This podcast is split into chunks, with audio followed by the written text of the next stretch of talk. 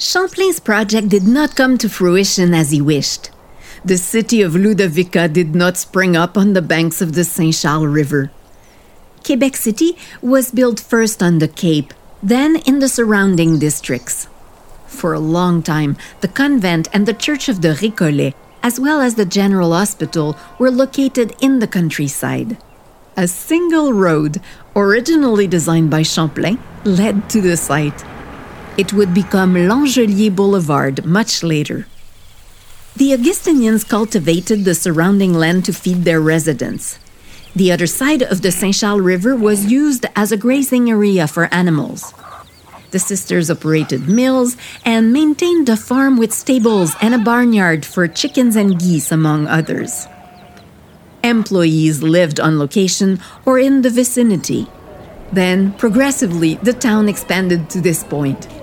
Throughout the 19th and 20th centuries, the arrival of shipyards and factories led to the development of working class neighborhoods. The hospital was soon surrounded by a city teeming with life, a daily routine filled with work, family life, and leisure. These neighborhoods were rich in fellowship and mutual aid. In the 20th century, many women took to working in factories. One of those factories was Dominion Corset in the Saint Roch district. It employed several women from the neighborhood, including Cécile, who started working there at the age of 16 in the 1950s. Every morning on my way to the factory, I would pass the general hospital, walking along the high walls. The sisters lived clustered with the elderly who resided there and whom they cared for very well. Those Augustinians have been around forever. They were a great help to the population, not only during epidemics but also during great catastrophes. And disasters they were in the neighborhood. Life was not always easy here. In the 19th century, houses in the Saint Roch and Saint Sauveur districts were made of wood. These neighborhoods experienced enormous fires that razed all the homes.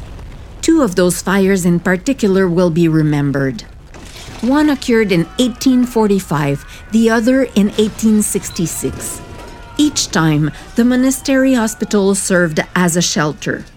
The sisters treated the wounded and fed refugees by the hundreds. I didn't live through those fires, thank God but we still talk about them.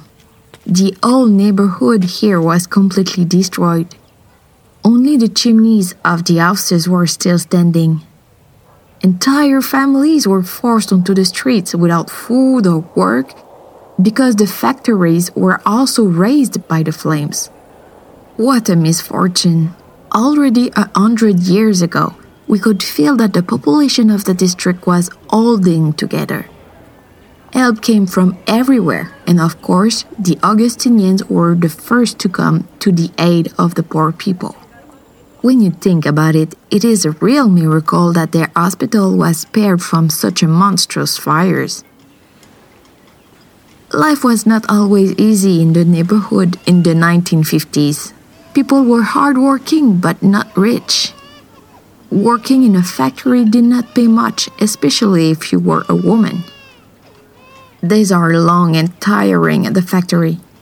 It is not an easy job, but the community is getting by.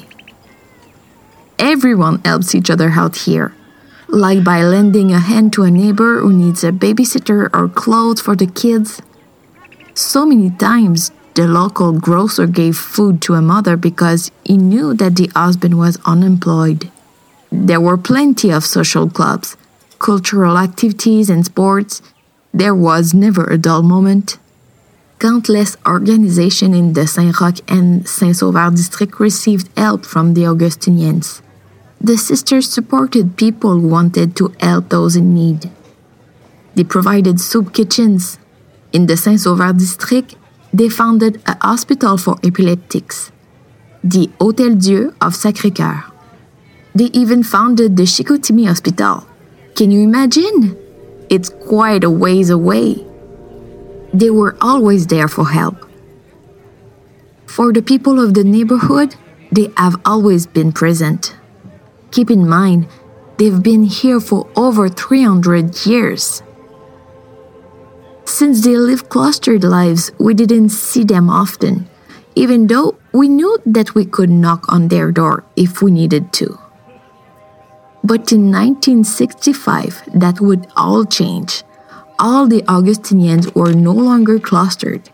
We could now see them more often. Our community is getting older these days. Though our sisters are no longer responsible for the care of those in residential and long term care centers, they are just as welcoming as ever. We are delighted to see you here today, in fact.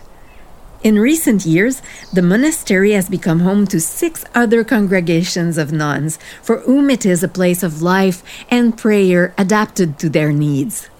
You can understand why the monastery and the hospital cannot be visited. I hope you have enjoyed your visit to this place full of history. 400 years of human presence, including over 300 years for the Augustinians, is quite extraordinary. The General Hospital has been able to adapt and evolve over the years, but caring for the most vulnerable has always been at the heart of our mission. As you can see, mutual aid is nothing new for Notre Dame des Anges. We hope that this story and this exceptional place become your pride too. Still today, the General Hospital inspires me to be grateful for the work of the women and men who dedicate themselves to the service of others in their community as well as charities.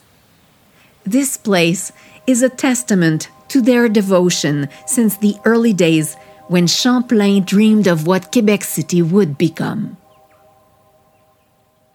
This project is the result of a partnership between the Augustine of the Monastère Saint-Augustin and the Commission de la capitale nationale du Québec.